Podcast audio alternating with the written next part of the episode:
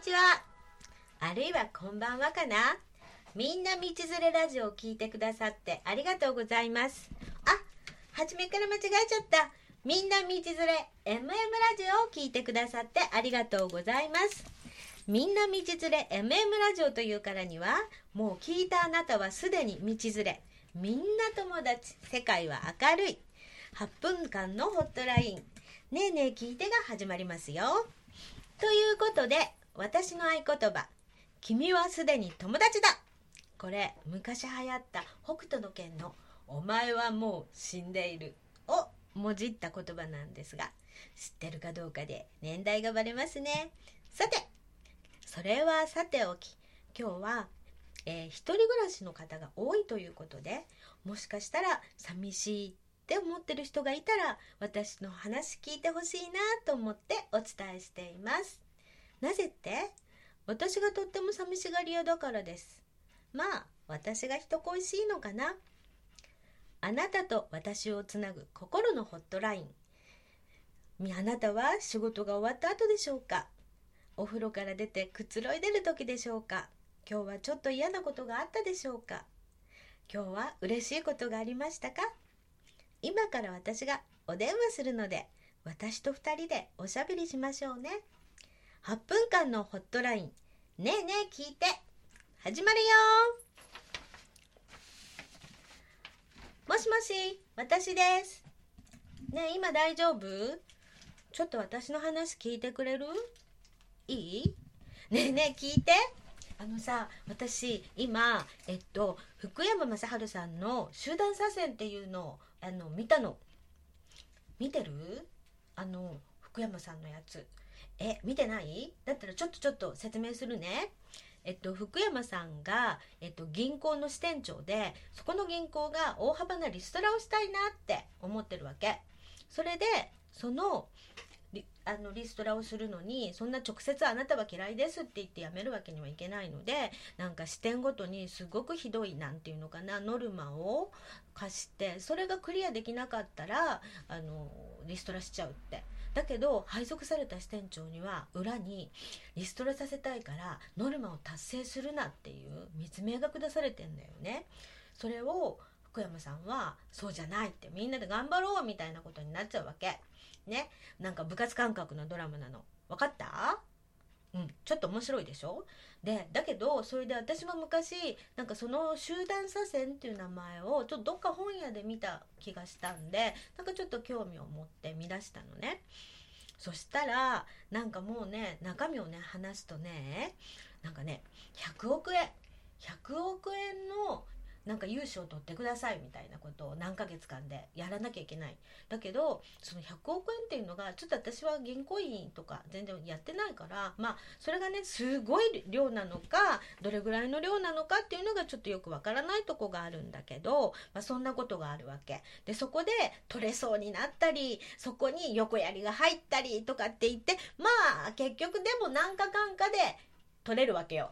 ね、一部は。それこには、ね、まだそこそれに続くと黒幕がいたりとか裏切りがあったりとかなんとスパイまでいるわけ。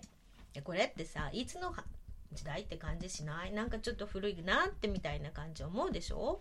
だからまあどうかなって思うんだけどまあ見続けた以上私は見てるわけ。それでちょっと話変えちゃっていい？話変えるんだけどあのねこの前ゴジラ見てきたの。ゴジラ私すっごい大好きでゴジラのことめっちゃ好きだったもんだから大感激して帰ってきてこれはねすごいおすすめだったんだけどそれでねあのなんか今までのゴジラの集大成っていうことでなんか昔のなんかオマージュみたいになっててだから全部前から見てみたいなっていう気になっちゃったわけ。ゴジラどう？なでもねあでもゴジラって生まれた年代がで好き嫌いがあるかな？うん。でまあ私は見たいなって思っちゃったわけ。それで1作目のゴジラなんか放射能があるっていう社会的な問題があるとの2作目をね見ようとして見たんですよ。これがねこれがねどんな相手だと思う？たいそれがねゴジラ対キングギドラなのじゃなかったと銀キングコングだ。回の相手がえっとキングコングあもうぐちゃぐちゃになっちゃった。とにかくあのほらゴジラみたいゴジラじゃなくってえっとキングコング。あのアメリカのなんかキングコング。もうやだ私忘れちゃった。でねそんなんが出てくるわけ。信じられる？ゴジラとキングコングよ。でそれがあのね南の島に住んでるわけ。でその南の島って言ったらねもう本当にねすごくねあのなんていうの今で言えば放送禁止になるようなあのなんていうのかな土人っていう人たちがいてもう絶対禁止用語だと思うんだけどもう日本人なのに真っ黒に乗りたくって葉っぱとかつけてる人たちがいてそこの島からあのキングコングを連れてくる。わけね。だけどその連れてき方が何かって言ったらもう何だと思う？もうほんと笑っちゃうの。あのねキングコングをねめちゃくちゃ太いロープで縛ってねそのロープを縛ってね船に結びつけてねそれで連れてくるの。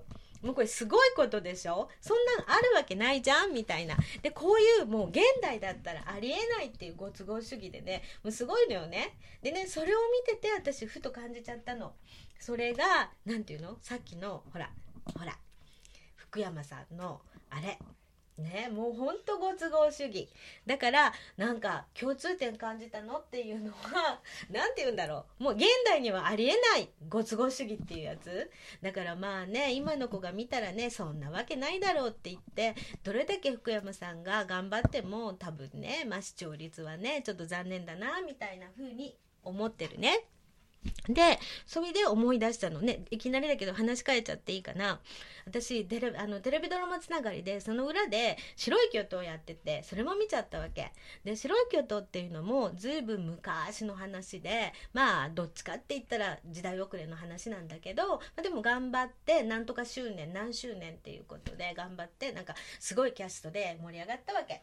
でねそれも見ててあの思ったわけよね。私松山ケイチさんが大好きで主演が、えっと、岡田君が財前教授。でこの財前教授が結構あの上昇志向で上になるためにあらゆることをやってくんだけど頑張ってもういろんなことをやってあの悪いこともやってやっと教授になれたらあのなて言うのかな。死んじゃうわけね。でそこの時に、えー、と相手の同期の里見先生っていうのがいてその先生が、まあ、対財前っていうことで全く心が優しくって権利欲にとらわれないっていう役をやってるんだけどだからもうこれが2人が相対するんだけどそれを松山ケンイチ君がやってるわけ。で松山ケンイチ君ってあのデスノートの L とかやっててもうなんかどんな役でもやるっていう子なのね。で今回はやっぱうまいのでもうやっぱりさすがにやった里見先生素敵って最後に声が上がってきたの。でもあの純粋な里見先生ってまあ正直松山君ならできちゃうわけよね。で私はあのあなんか劇とか見たことあるかな。今劇とか見に行くとあの主役のキャストが入れ替えて反対のキャストをやるとかもう組み合わせがいっぱいあってその度にこうなんかみんなが何回も見に行くっていうのをやるわけね。私ねそれがね結構自分でも好きで。でそうやって考えると岡田君と松山君これが反対だったらどんなんだろうってもうワクワクしちゃって思ってるんだけど、ね、だって松山ケンチ君素直な透明の役できちゃうわけだからここをゴリゴリの財前先生やってで岡田君があんなにゴリゴリやってたの透明感のある、えー、里見先生やったらめっちゃ素敵だなと思って。それでやっていくとなんか集団左遷の方の、あのー、福山君も入れてこれ3人でね全部入れ替えてね一巡できたらめっちゃ面白いし俳優め俳優冥利にもつけるんじゃないのかななんて思って勝手に空想しちゃうわけ。私ってどうしても何かあると考えるの好きになっちゃうのよね。あなたってどう？ねでもね素敵だと思わない、えー、だから私そういうのね企画してくれないかなって思ってるんだけどやっぱりねちょっとね舞台じゃなかったらねテレビではねやっぱり無理なのかなって思って。またあなたどんな番組好きなの？なんか私自分のことばっかり喋っちゃってて。ごめんね。うんじゃあどんなの好き？ああごめん。自分のことやってたけどどうだった？今日。ごめんね。キャッチ入っちゃった。あごめんね。また電話するね。じゃあまたね。さよなら。